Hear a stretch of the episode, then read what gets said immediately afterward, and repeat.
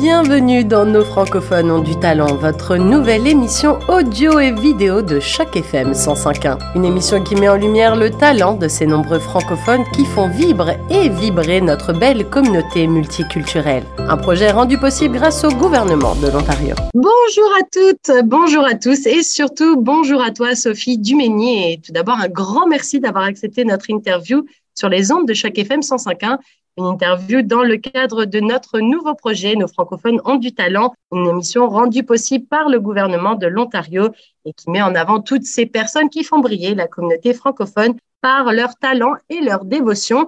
Alors, comment ça va aujourd'hui, Sophie? Très bien, ben, merci de m'avoir invité pour l'émission. C'est un grand plaisir. On va pouvoir parler euh, bah, de ton parcours et puis de ce court métrage Girl d'arc-en-ciel. Alors, avant toute chose, Sophie, est-ce que tu pourrais te présenter pour les auditeurs de chaque FM 105.1 et nous dire d'où tu viens, où tu es né. Dis-nous en plus sur toi. Bien sûr, ouais. Bah, je suis une nouvelle immigrante au Canada. Euh, vous pouvez l'entendre à mon accent, je parle, enfin, je suis née en France, euh, là où j'ai grandi. Donc, ça fait à peu près cinq ans que je suis arrivée ici. J'ai toujours eu une passion pour le cinéma euh, très très jeune et donc je suis partie faire des études de visuel à 18 ans à peu près, où j'ai appris à se servir d'une caméra. Je me dirigeais vraiment vers les métiers très techniques, donc toujours sur un tournage derrière la caméra, mais euh, pas forcément à être réalisatrice ou scénariste ou des choses comme ça. Et puis en fait, petit à petit, j'ai fait mon chemin vers la réalisation et la scénarisation parce que j'avais très envie de m'exprimer et de parler de choses qui me qui me tenaient à cœur. Et puis quand je suis arrivée au Canada, j'ai fait mon coming out comme queer et euh, donc du coup ça a fait ça a fait beaucoup de sens par rapport au film parce que c'est un thème euh, LGBT et euh, ici je me suis vraiment découverte et j'ai vraiment exploré d'autres facettes de, mon cinéma, d'autres facettes de mon art et donc voilà. Donc aujourd'hui je m'identifie plus comme artiste multidisciplinaire que comme cinéaste ou comme réalisatrice parce que je trouve qu'il y a tellement de choses qu'on peut exprimer à travers plein de médiums et que j'ai pas fini d'explorer tout ce qui est exploré. Donc voilà. Alors, tu parlais de, de ton enfance que tu as vécue en France. Tu nous as pas dit dans quelle ville tu, tu étais né. Et puis surtout, est-ce que tu peux nous raconter un bon souvenir d'enfance? Alors, est-ce que c'est un souvenir qui a eu, qui, en tout cas, qui a eu un écho pour ta carrière aujourd'hui? Ou juste simplement un bon souvenir que tu as en étant enfant?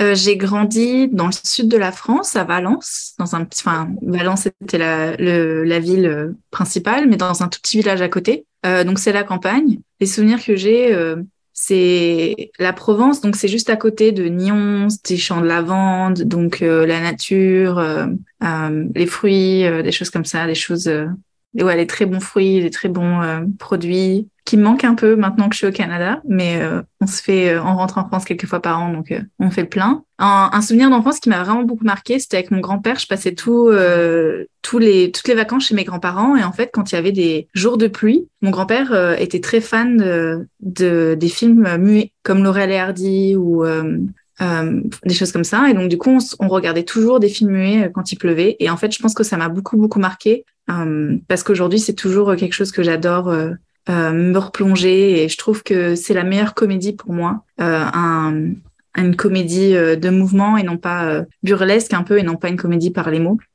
donc voilà, donc c'est un peu des souvenirs comme ça que je chéris, que je chéris encore aujourd'hui. Et comment tu as atterri à Toronto? Ou en tout cas au Canada peut-être de façon plus générale Je ne sais pas si tu es arrivé directement au Canada en arrivant à Toronto, mais qu'est-ce qui a fait en sorte que tu te retrouves au Canada aujourd'hui? Je suis arrivée directement à Toronto parce qu'il y avait euh, vraiment cette envie de parler anglais, en fait, d'apprendre l'anglais. Et euh, c'est en arrivant ici que je me suis rendu compte qu'il y avait une énorme communauté francophone et que je pouvais vivre en anglais et en français, euh, ce qui était génial, en fait, ce que je soupçonnais même pas. mais en fait, l'envie de venir ici, l'envie de venir au Canada, c'était un peu un constat avec la France, en ayant grandi dans ce pays. Donc, je suis passée par j'ai fait le sud de la France quand, j'ai grandi. Après, je suis passée à, Lille faire mes études. Puis j'ai bougé à Paris en fait pour euh, commencer ma carrière. Et euh, je me sentais jamais euh, bien dans la rue en fait, jamais en sécurité ou des choses comme ça. Genre quand je marchais dans la rue. Et je me suis, j'avais toujours ça dans la tête. Mais est-ce que c'est comme ça partout? Est-ce que, est-ce que je, je, dois juste me faire un, une idée et en gros, enfin, bah, me faire un sens que en tant que femme, on se sent comme ça dans la rue. Enfin, en tout cas, moi, je me sentais comme ça. Et puis, j'avais vraiment cette curiosité de voir comment c'était à l'étranger, en fait, de voir comment était la culture à l'étranger. Parce que quand on a grandi dans un pays et qu'on a, c'est le seul exemple qu'on a, ou alors on a, tu vois, d'autres exemples à travers la télévision, ben, j'avais vraiment cette curiosité-là. Et en fait, je suis arrivée au Canada et il y a tellement de choses qui, qui sont débloquées et euh, où je me suis rendu compte de tellement de choses et qu'il y a plein de choses en France, en fait, qui ne sont pas universelles, en fait. Et euh, donc voilà. Donc c'est pour ça que je me suis beaucoup développée ici. Euh, je me suis sentie vraiment bien sur plein plein d'aspects. La France est toujours mon pays. Euh, c'est toujours j'ai grandi là-bas et ça fait toujours partie de moi. Mais en fait de bouger. j'avais 20 ans quand je suis arrivée ici et donc du coup de bouger dans le début de ma vingtaine, ça m'a vraiment ouvert sur tellement de choses, tellement d'aspects, ça a débloqué tellement de choses en moi. donc voilà. Est-ce que justement tu penses que le fait d'être une femme, ça te donne comme une voix un petit peu différente, comme parce que c'est vrai que je te rejoins, moi aussi, je viens de France et j'ai toujours eu ce sentiment un petit peu d'insécurité. Moi, j'habitais en région parisienne en plus, donc euh, c'est vrai que en étant une femme, je me sentais pas toujours très à l'aise de rentrer à des heures impossibles le soir. Ça dépendait aussi de la façon que j'avais de m'habiller ce soir en question. Donc c'est vrai que c'est des choses qui sont euh, devenus des détails en fait insignifiants euh, en étant ici au Canada. Je fais plus forcément attention à ça, même si je suis toujours euh, la même femme, on va dire. J'ai ce côté où je me dis ah c'est tellement plus tranquille. Mais je me dis est-ce qu'à l'inverse, est-ce qu'un garçon sentirait la même chose? Est-ce qu'un garçon il se sent, est-ce qu'il sent une différence par rapport au niveau de la sécurité? Euh, J'en suis pas sûre, mais je me demandais ce que tu pensais de ça. C'est difficile à dire parce que c'est pas c'est pas je m'identifie pas comme comme homme donc je sais pas moi je pense qu'il y a sans, sans, doute une différence dans tous les cas puisque c'est vraiment des pays différents avec des cultures différentes mais au niveau de la sécurité, vraiment, je ne saurais pas dire. Mais euh, moi, en tout cas, je l'ai vraiment senti, en fait, du jour au lendemain. Euh. Enfin, vraiment, en arrivant, je l'ai senti tout de suite. Et, euh, mais je pense que ça a aussi à voir avec l'architecture, en fait, des villes. Tu vois, c'est-à-dire que Paris, c'est tellement, c'est très petit, à part les, les nouvelles banlieues qui sont un peu plus larges, des choses comme ça. Mais quand tu vas dans là où j'ai grandi, à Valence, c'est des petites rues, des petites avenues, des choses comme ça. Ici, les rues, elles sont immenses tout le temps, en fait. Tu vois, c'est il y a plus facilement te fondre dans la masse aussi, j'ai l'impression ici. C'est ça, c'est ça. Et puis, euh, mais en France, moi, je sentais vraiment que la rue était hyper masculine, en fait, tu vois. Euh, que et euh, il y a pas mal de gens qui font des recherches là-dessus, en fait, pourquoi c'est le cas, parce que la rue a été conçue pour les hommes, des choses comme ça. Et en fait, c'est des questions auxquelles on se pose. Et ici, peut-être que la rue aussi, enfin, a été conçue à la base pour des hommes, tu vois, historiquement parlant. Mais je me sens Enfin, je me sens beaucoup plus moi-même et pas forcément en tant que femme dans la rue en fait. Je me sens juste moi-même, pas forcément attachée à un genre en fait. Mais je peux juste être moi et personne me regarde. Et si j'ai besoin d'aide, les gens sont là, bien sûr.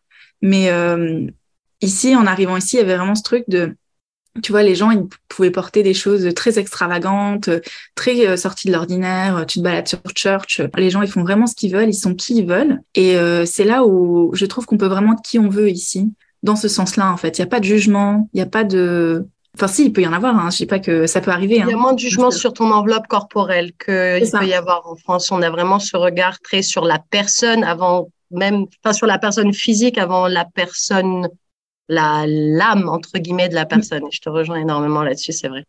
Après, c'est mon ressenti personnel. Je pense qu'il y a des gens qui auraient des avis complètement différents, mais euh, moi, c'est ce qui m'a vraiment touchée en arrivant ici. C'est pour ça que je pense que je reste aussi euh, à quel point je me sens bien dans la rue quand je marche, dans les moments qui sont insignifiants, mais qui, euh, mais qui font, qui influencent tellement notre quotidien en fait. Euh, j'ai besoin de sortir à, si j'ai envie de sortir à 2 heures du matin, j'ai besoin de me sentir en sécurité à 2 heures du matin dans ma rue. je dis pas qu'il ne m'arrivera jamais rien, on peut jamais le savoir, mais en tout cas, je suis pas du tout sur le qui vive euh, Cette appréhension de sortir une boule en vente, de dire oh telle heure, il est telle heure déjà, peut-être que ça craint si je vais sortir boire un café ou peu importe.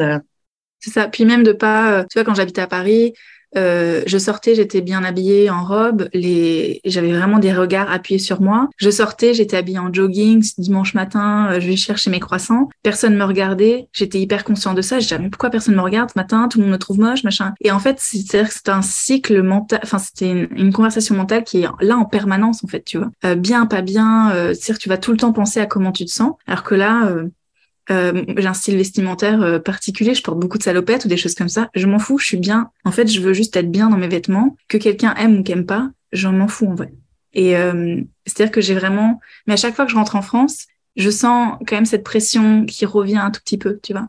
Mais je pense que c'est aussi, en, tu vois, avec l'âge qui avance ou des choses comme ça, on devient aussi plus forte et avec plus de confiance et mieux, mieux dans ses baskets que quand tu grandis, t'es adolescent, début vingtaine où euh, tu es touché par beaucoup, beaucoup de choses parce que tu te construis. Et puis, tu as euh, besoin du regard des autres et surtout de l'approbation de l'autre pour te sentir comme validé et te dire ah ben la personne que je deviens c'est la bonne personne aux yeux des autres même si des fois ça te rend malheureux parce que des fois peut-être que tu voudrais porter justement des salopettes jaunes fluo et que tu es en France dans un petit village on va dire mais elle se prend pour qui un poussin? Et que tu vas prendre des réflexions et tu vas, tu vas détester cette combinaison jaune au final que ça se trouve au début, tu adorais. Ouais, je vois exactement ce que tu veux dire.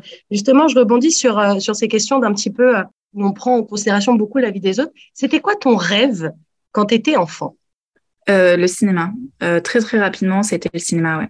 Peut-être qu'au tout début, ça devait être actrice ou quelque chose comme ça, parce que forcément, quand on grandit, on ne pense pas forcément aux personnes derrière la caméra. Tu vois, quand on est très petit, on n'a pas forcément ce recul-là. Euh, il y a des gens, il y a toute une équipe technique. Euh, mais j'étais quelqu'un de très très timide, donc euh, très très rapidement, en fait, ça m'a très intéressée de l'envers du décor, le scénario, la caméra. Et je notais, j'avais un petit carnet où je notais les biographies des réalisateurs, des scénaristes, des réalisatrices.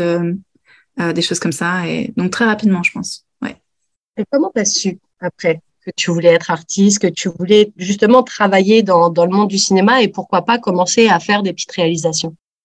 Je pense que c'est vachement influencé par ce qu'on regarde. Je regardais énormément la télé et les films. Donc du coup, c'était ma réalité. Et donc j'avais envie de faire ce que je voyais à la fin, de pas forcément de faire exactement ce que je voyais à la télé, mais euh, j'avais envie moi aussi de créer du contenu, de créer euh, des histoires. Euh, et il y a des histoires qui m'ont tellement forgé, qui m'ont tellement influencé que je trouvais ça, qui ont changé ma vie en fait. En voyant des choses, ça a été vraiment mes enseignements. ça m'a appris tellement de choses que j'avais envie de faire la même chose. Un très, un film qui qui peut te marquer, ça peut changer vraiment le cours de ta vie. Et je crois que ça, ça, ça me met l'eau à la bouche quand tu dis ça. Tu as un exemple particulier en tête, Sophie? Euh, il y a un film qui s'appelle euh, que j'ai vu beaucoup beaucoup de fois au cinéma. Euh, je pense c'était en français c'était Happiness Therapy, mais en anglais c'est Silver Lining Playbook. C'est avec Jennifer Lawrence et Bradley Cooper. C'est ça, c'est un film de David O. Russell et c'est pas forcément l'histoire à rien de. Enfin, je veux dire, c'est une histoire d'amour, quelqu'un qui qui a qui a eu un point de rupture tu vois, dans sa vie et qui, euh, qui après euh, revient vivre avec ses parents et se reconstruit et puis rencontre quelqu'un qui va euh, lui demander de, de participer à un concours de danse. Donc il y a rien, ça n'a rien à voir avec ma vie, rien. Mais en fait, c'est juste ce film a vraiment touché. En fait, tu vois, les personnages m'ont vraiment touché. C'est des personnages complètement imparfaits qui ont fait des erreurs dans leur vie, qui ont mais pourtant ils sont juste enfin c'est un film très très beau en fait par ils essaient juste de de créer des relations, de, tu vois, de, de, de, vivre, en fait, de créer une vie qui pourrait leur correspondre, des choses comme ça. Et euh, c'est plus des, choses comme ça, moi, qui me touchent énormément, parce qu'en voyant des films qui, euh, des personnages qui sont comme ça, ben, après, tu regardes des films très humains, en fait, c'est beaucoup plus facile de s'accepter et euh, de d'avancer dans sa vie et de dire, ah ben, moi, je pourrais faire ça aussi, pourquoi pas, voilà. Alors, tu parlais de personnages imparfaits. Moi, ce qui m'intéresserait, c'est de savoir le premier obstacle que tu as pu rencontrer dans ta vie euh, d'artiste, de personne qui fait euh, du cinéma, qui travaille dans le monde du cinéma. Quel a été voilà un des premiers obstacles, euh, bâton dans les roues, t'appelles ça comme tu veux, que tu te souviens et que tu t'es dit ah là ça risque d'être un peu plus compliqué. je pense que c'est moi-même en fait. et je l'ai même eu sur ce dernier film en fait. C'est un truc que je travaille constamment, mais c'est l'anxiété en fait, c'est-à-dire le manque de confiance en soi et euh, c'est vrai que quand on regarde beaucoup de films, euh, on est un fin connaisseur, euh, tu vois, comme quelqu'un qui boit beaucoup de vin, des choses comme ça, qui se met à, faire du vin, il va être très difficile avec sa première bouteille de vin. Ben c'est pareil pour moi. C'est-à-dire que je tellement, j'aime tellement le film, j'aime tellement l'art que euh, quand moi je me suis mis à créer, ben j'ai, enfin ça a été très dur pour moi. J'ai trouvé tout très nul, très très vite tout ce que je faisais, alors que maintenant avec le recul, pas du tout. Mais en fait, sur le coup, ce que tu as dans la tête, c'est pas du tout ce que tu arrives à produire à l'écran, c'est pas du tout. Euh, donc ça a été très très dur en fait, euh, de se mettre à faire les choses, de beaucoup de peur, beaucoup. Tu vois le syndrome de l'imposteur. Donc en fait, personne m'a jamais mis de barrière en fait. J'ai rencontré des gens formidables, j'ai eu des mentors presque toute ma vie. Très très jeune, à 17 ans, j'avais des, une mentor réalisatrice qui m'a vachement accompagnée. Puis à Paris, j'ai eu d'autres d'autres mentors, des choses comme ça. Mais en fait, ça a été moi euh, juste qui a eu beaucoup d'anxiété et beaucoup de peur. Euh, jusqu'à ce dernier film en fait où ça a été un peu un point de rupture en fait. Et là euh, je, vois vraiment ma carrière différemment. Mais ouais c'est vraiment ça en fait. C'est euh, comment réussir à, accepter le fait non moi aussi j'ai le droit de faire des films j'ai le droit de raconter l'histoire. En fait se permettre de faire ça. Se permettre de se dire que ma voix a de l'importance pas plus que quelqu'un d'autre mais c'est juste que ce que j'ai raconté c'est aussi intéressant. Et Donc voilà, un peu, euh, tu vois, quand tu es très timide et que tu manques de confiance en, toi, bah en fait, euh, ça se transmet, ça se, ça se garde en fait, tu vois. Et euh, quand j'ai commencé à faire des, des vidéos, j'ai commencé par les clips, puis ensuite je suis passée au court métrage, des choses comme ça. Et puis quand tu es en école de cinéma, que tu as des gens autour de toi qui font des trucs formidables, tu te mets à te comparer et ça te rentre dans la tête, ça te bloque, des choses comme ça. Donc ouais, moi je pense que j'ai jamais eu de gros obstacles extérieurs. Ça a beaucoup été moi. Mais en même temps, j'ai fait plein de choses en fait, tu vois. Mais euh, c'est-à-dire que j'aurais, je pense que ce qui m'a empêché d'avancer à certains moments, c'était ça, c'était moi-même. Et tu parles justement de ce syndrome de l'imposteur. Moi, c'est quelque chose qui me passionne, en fait, ce truc, parce que moi aussi, je trouve que j'en suis victime. Et je pense qu'on se remet tous en question un petit peu, mais à des degrés différents. Et justement, moi, j'aurais aimé savoir quel était, selon toi, ce pourquoi en fait tu étais atteint de ce, syndrome d'imposteur alors que quand je t'ai demandé tout à l'heure ce que tu rêvais de faire plus jeune, tu savais déjà quelque part que tu voulais faire euh, partie de ce monde du septième art. Du coup, plusieurs années après, quand tu te transposes en tant qu'adulte dans ta vraie vie, dans ton métier en fait, tu as cette impression d'avoir justement ce syndrome de l'imposteur. Je trouve ça hyper intéressant.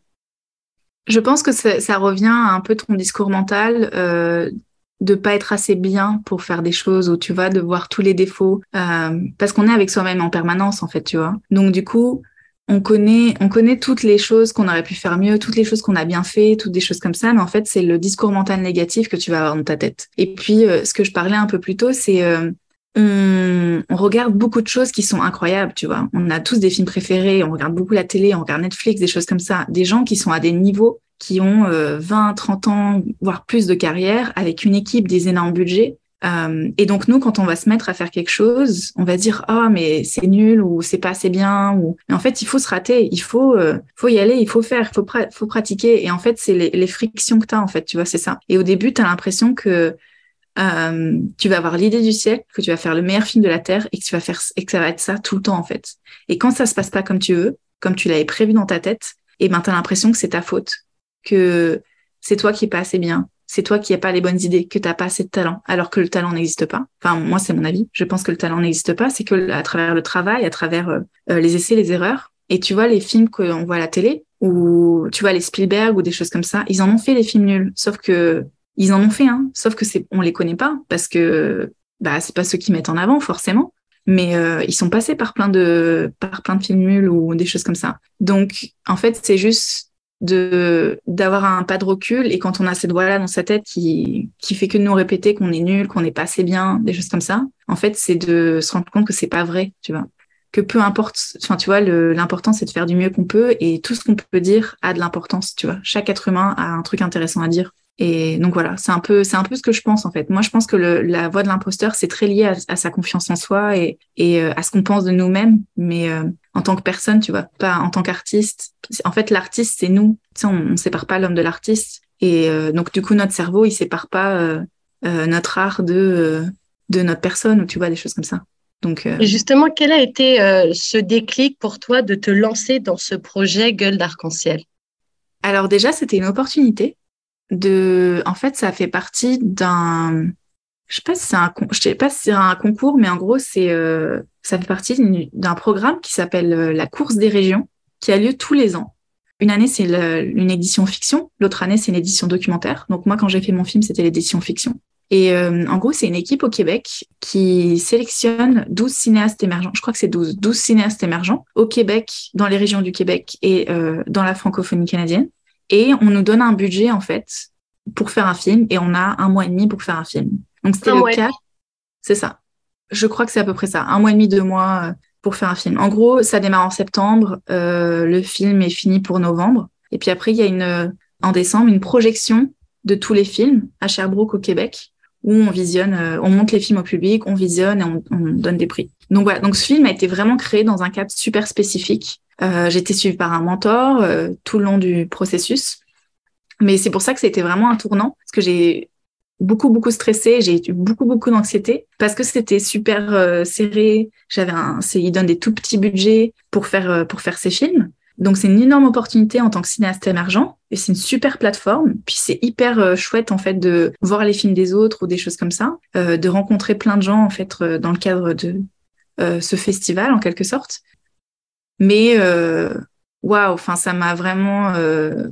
Je me suis dit, après cette expérience-là, je me suis dit, je peux pas refaire ça comme ça, en fait. C'est-à-dire que mentalement, ça a été presque pas viable, tu vois. Je suis arrivée à la fin, j'étais au bout du rouleau. Euh, parce que quand tu travailles des tout petits budgets, pardon? Mais tu étais fière aussi de ce que tu présentais. Au bout du rouleau euh, émotionnellement, mais super fière de ce que tu avais entre les mains, je pense. Euh, je suis fière du processus. Après, le film, je suis contente qu'il soit dehors, je suis contente qu'il soit vu par des gens, mais suis assez critique de mon travail et euh, je trouve que je peux faire mieux, tu vois. Genre, je suis demain, tu me redonnes un, je ferai complètement quelque chose de complètement différent en fait par rapport à ce film. Genre, mais ça a été super parce que tu vois, quand je te parle de faut faire des choses, faut faire des erreurs, faut faire des choses. Ben, pour moi, ce film, c'est ça en fait, tu vois. C'est vraiment un film où j'avais, j'attendais, il y a plein d'idées que j'ai dans mon ordinateur et je me dis ah le jour où j'aurai un budget euh, temps, je la ferai cette idée. Et euh, j'avais plein d'amis qui me disaient ouais mais si t'attends euh, tout le temps, ben euh, peut-être que ça viendra jamais. En fait, c'est ça. Donc du coup cette idée, eh ben je l'ai prise et euh, j'en ai fait un film. Mais aujourd'hui, j'en ferai un film complètement différent parce que j'ai appris de tous les trucs que j'ai testés pendant cette période-là. Il y, a il y a plein de choses que je ferai différemment parce que ça ne fonctionne pas dans le film ou que, mais c'est mon point de vue, tu vois.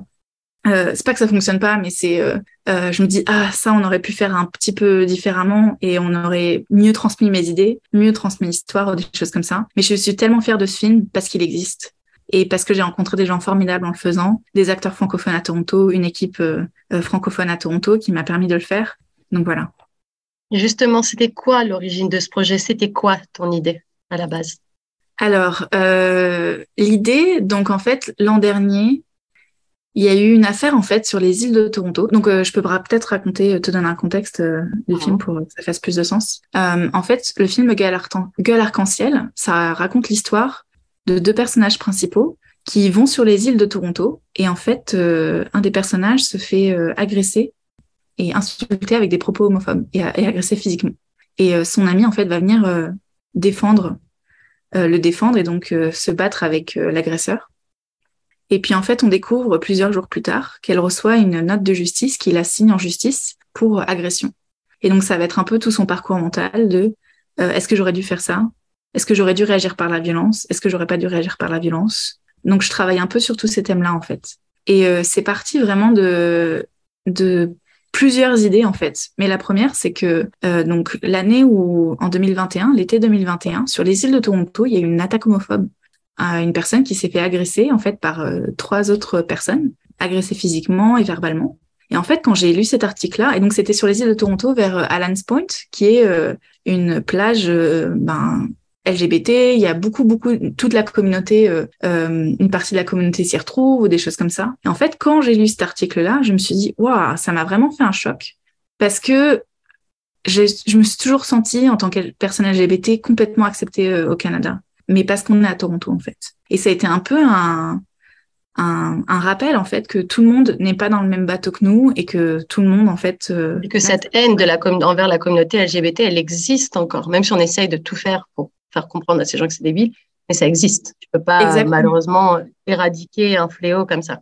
Ouais. Et en fait, je me suis mis un peu à fantasmer dans, la, dans ma tête. Donc, j'étais pas là le jour où c'est arrivé, où cette personne s'est fait agresser. Euh, mais euh, quand j'ai lu l'article, moi, j'ai beaucoup d'amis euh, dans la communauté et euh, je me suis dit, mais si ça avait été un de mes amis, comment est-ce que j'aurais réagi?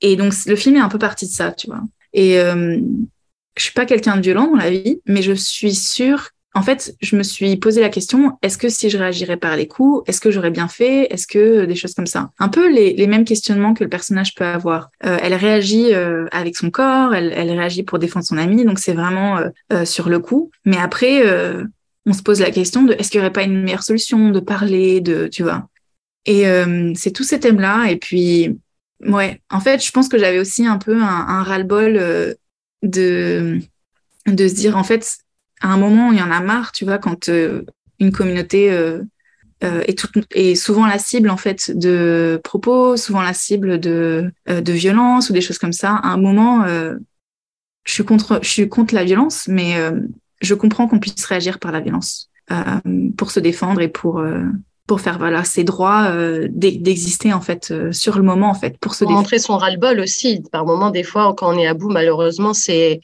peut-être la dernière option à, à, à faire, mais c'est vrai qu'à un moment donné, des fois, c'est c'est plus naturel des fois de réagir violemment que de réagir avec entre guillemets intelligence parce qu'on est tellement blasé, on a tellement ras la coupe que des fois c'est difficile aussi de rester un petit peu rationnel sur ses réactions. Mm, c'est ça. Ben, là, tu vois, c'est vraiment un film sur une, il y a une réaction, il y a une, une action violente, une réaction violente. Tu vois, c'est pas euh, une réaction violente euh, à, où il y a, enfin, tu vois, par rapport à rien. Donc, c'était vraiment tous ces, ces questionnements-là, en fait, que j'ai essayé de traiter euh, à travers le film. Et comment tu as écrit ce scénario? Euh, Très rapidement. Puisque c'est quoi? T'as eu un flash, une, euh, une, fulgurance et en 10 minutes c'était fini ou ça t'a quand même pris beaucoup plus de temps? Non, non, je pense que bah, j'ai travaillé avec une, une mentor, euh, Alexandra Guité, qui m'a vraiment suivi sur tout le processus pour faire ce film et qui a été, qui m'a vraiment très très bien aiguillée. Mais je pense que j'ai dû l'écrire en. L'idée, je l'avais en fait quand l'article est sorti, donc ça, c'était en juillet 2021. J'ai été sélectionnée pour le concours en septembre 2021 et je pense que je devais rendre le scénario mi-septembre. Donc en deux semaines, j'ai dû écrire le script euh, ou des choses comme ça. Ou voilà. Mais j'avais déjà l'idée dans la tête et j'avais déjà tous ces questionnements dans la tête en fait. Donc après, ça a été juste de comment les mettre sur papier et comment exprimer cette idée, euh, cette idée en fait à travers une histoire et des personnages. Euh, dans les personnages que j'avais quoi. Justement, les personnages, comment tu as, as, fait ton casting? Comment tu les as trouvés, ces personnages, justement?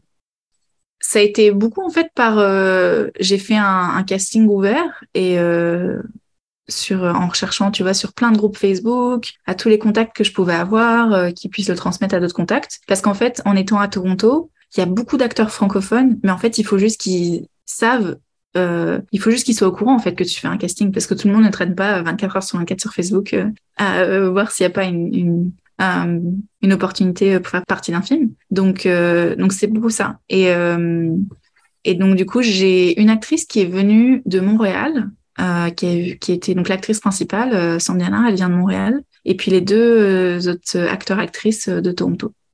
De trois autres, pardon. Il y a quatre acteurs. trois autres acteurs-actrices de Toronto. Et justement, une fois que la caméra, elle tourne, il y a toujours un truc qui est cool avec le monde du cinéma, c'est qu'il y a le scénario, donc décrit, ce que tu espères avoir.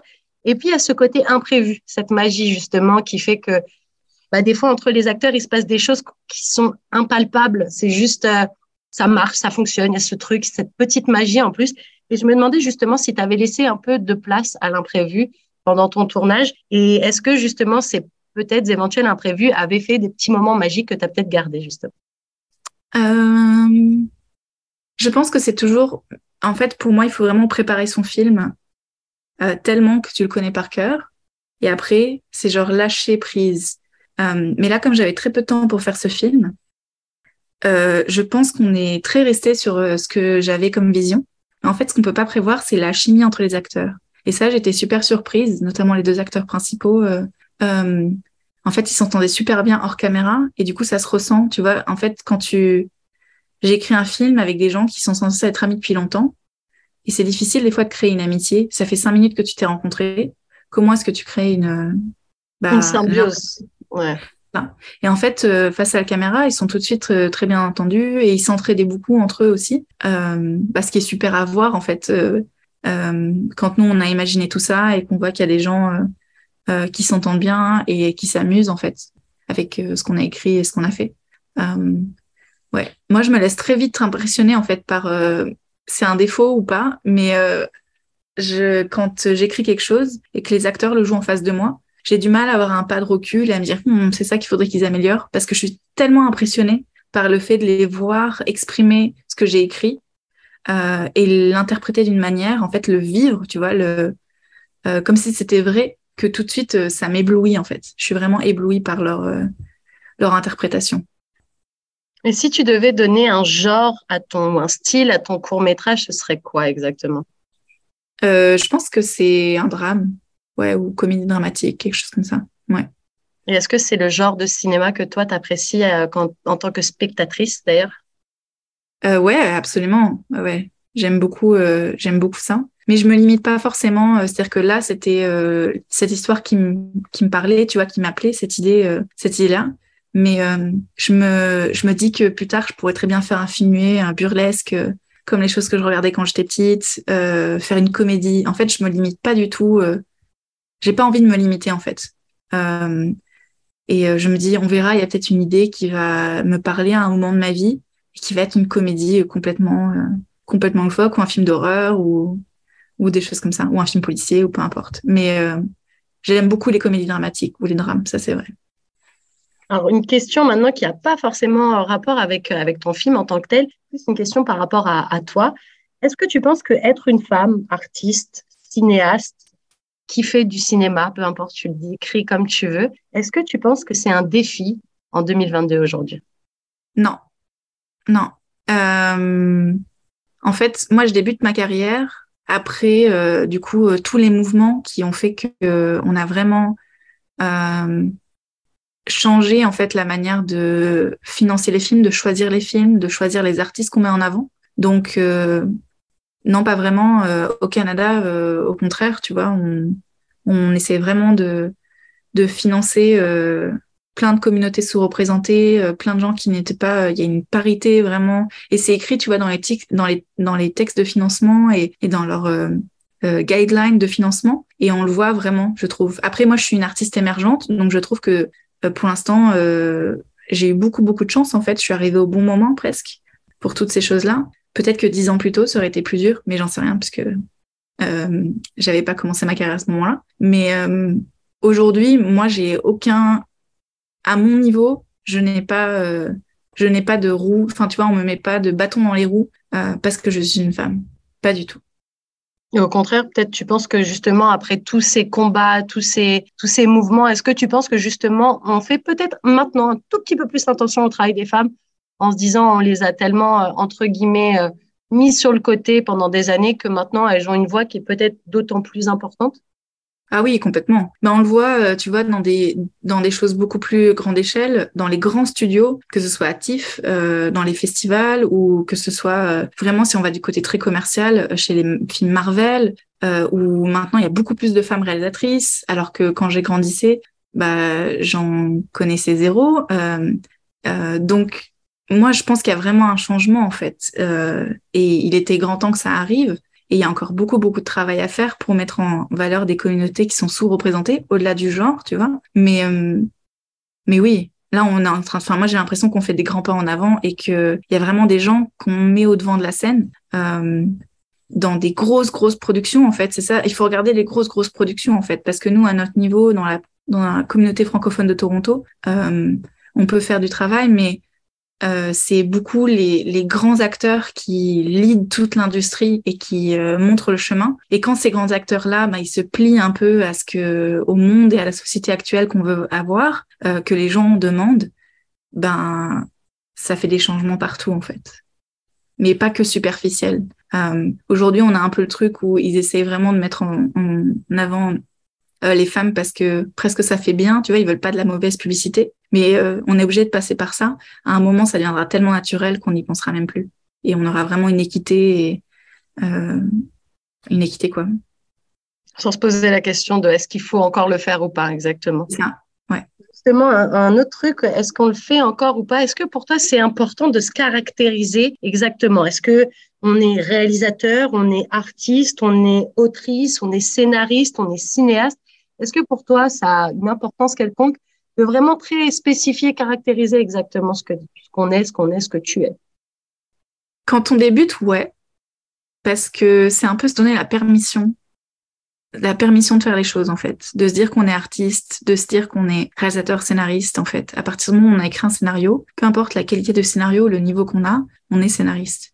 Euh, on n'a pas besoin d'avoir euh, son nom à être, être payé telle somme ou des choses comme ça. En fait, l'important, c'est de pratiquer son art. Euh, après, moi, je trouve que ça a de moins en moins d'importance pour moi aujourd'hui. Euh, pas que je suis beaucoup plus avancée dans ma carrière ou des choses comme ça, mais euh, c'est juste que maintenant que j'ai gagné plus de confiance, tu vois, dans, dans ce que j'avais envie de faire, j'ai plus besoin de me mettre forcément un titre pour euh, penser que je le suis. Euh, demain, si j'ai envie de faire de la musique, je me mettrai à faire de la musique. Euh, mais je suis pas obligée de me dire artiste, musicienne ou des choses comme ça. Mais au début, quand on a besoin de prendre confiance en soi, allons-y, donnons-nous des titres euh, qui nous donnent, qui nous faisons, tu vois, avancer de l'avant, quoi. Et justement, en parlant de confiance en toi, comment tu te ressens comment tu te sens plutôt même par rapport au fait que ton court métrage il va bientôt être vu pendant ce festival Ciné Franco? Est-ce que tu es stressé? Est-ce que tu as hâte? Dans quelle vibe tu te sens? Mhm. Je pense que c'est un mélange de stress et en même temps de joie parce que quand on a créé quelque chose, on a quand même envie que les gens le voient, et puis c'est pour les autres, surtout dans le cinéma euh, ou l'art en général. Euh, on ne crée pas, on crée pas ça dans son coin juste pour le garder avec nous. La plupart du temps, c'est pour le montrer aux autres. Et du coup, j'ai, je suis très curieuse en fait de savoir si je vais avoir des retours sur ce film, si je vais avoir euh, des réactions, des choses comme ça. Euh, c'est beaucoup de la curiosité, un peu de peur et euh, l'imposteur, tu vois, qui remonte et, euh, qui vient parler. Mais si je vraiment cette voix, c'est la curiosité de comment les gens vont réagir et de qu'est-ce qu'ils ont à dire en fait. Quels seront leurs points de vue sur les thèmes que je partage et sur les personnages et sur l'histoire que j'ai écrite. Et justement, si tu devais donner un conseil quelqu'un qui démarre dans le monde du cinéma, quelqu'un qui a, allez, on va dire, une vingtaine d'années, euh, l'âge que tu avais à peu près quand toi, tu es arrivé euh, au Canada, si tu avais des conseils à donner à cette personne, euh, qu'est-ce que ce serait comme conseil, Sophie? Hmm. La première chose qui me vient en tête, c'est que ce que cette personne a à dire est important, en fait. pas plus qu'une autre personne, comme je disais beaucoup plus tôt, mais que, en gros, teste, teste des choses, fais euh, fais, partage et reste pas forcément bloqué sur une chose, une idée. Euh, teste des choses, vois ce qui te plaît, vois ce qui te plaît pas, avance. Euh. en fait, c'est en faisant qu'on qu'on apprend euh, et qu'on se découvre en tant qu'artiste, en fait. Et je trouve que rester trop bloqué sur une expérience ou sur quelque chose qu'on va faire parfaitement, ben c'est là où on va peut-être s'auto-frustrer et en fait abandonner très vite parce que ça peut être très dur. Mais d'avoir beaucoup de curiosité, euh, envers soi-même, envers ce qu'on fait et envers ce que les autres font. Et puis se rassurer et de ne pas se comparer, en fait, surtout. Ok. Et si tu avais, euh, pour finir cette interview, quelques mots à dire aux auditeurs de chaque FM 105.1 qui vont aller voir, qui verront à un moment donné euh, ton film, ce, court métrage intitulé Gueule d'arc-en-ciel, qu'est-ce que tu leur dirais? Allez voir cette histoire avec ouverture d'esprit et puis faites-vous votre propre avis. Euh, j'espère que ça va évoquer euh, en vous euh, des images, des idées, ou en, tout cas éveiller un questionnement. Et puis surtout de partager un bon moment avec les gens avec qui vous allez être dans la salle. Eh ben, merci beaucoup, Sophie, pour cette belle interview portrait. On a pu en apprendre beaucoup plus sur toi et puis aussi également sur ce court métrage, Gueule d'arc-en-ciel. Merci encore pour ton temps. Et puis, comme on dit dans le métier, merde pour la sortie du court métrage pendant le ciné franco. Je sais que c'est toujours un petit peu stressant. En tout cas, merci pour, euh, pour tes jolies paroles. C'était euh, Nathalie Salmeron dans Nos francophones ont du talent, une émission qui est rendue possible grâce au gouvernement de l'Ontario. Merci. Merci.